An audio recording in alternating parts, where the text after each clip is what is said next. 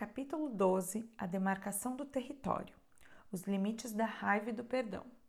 Conto As Árvores Ressecadas, narrado por Natalia Andreoli. Esse áudio faz parte do projeto Aquela dos Bosques de estudo do livro Mulheres que Correm com os Lobos Mitos e Arquétipos da Mulher Selvagem, de Clarissa Pinkola. Esse projeto foi idealizado por Simone Braga, Regiane Sidlauskas e Natalia Andreoli. Era uma vez um homem cujo temperamento irracível lhe havia custado maior perda de tempo e de bons amigos do que qualquer outro aspecto da sua vida. Ele se aproximou de um velho sábio vestido em farrapos.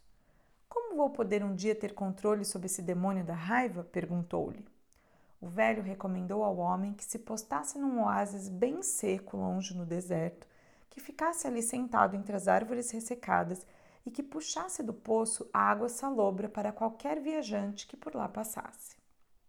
E o homem, no esforço de dominar a raiva, partiu para o deserto, para o lugar das árvores ressecadas.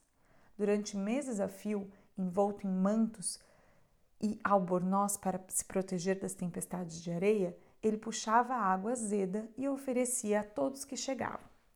Anos se passaram e ele nunca mais sofreu crises de fúria.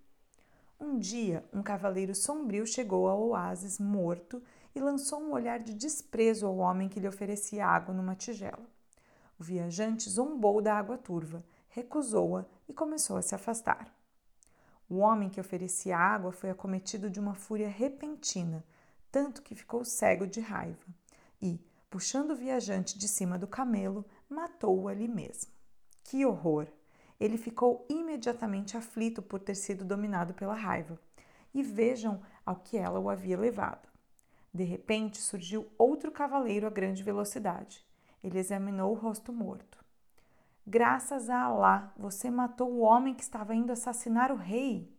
Nesse momento, a água turva do oásis tornou-se límpida e doce, e as árvores ressecadas do oásis reverdeceram e irromperam em jubilosa floração.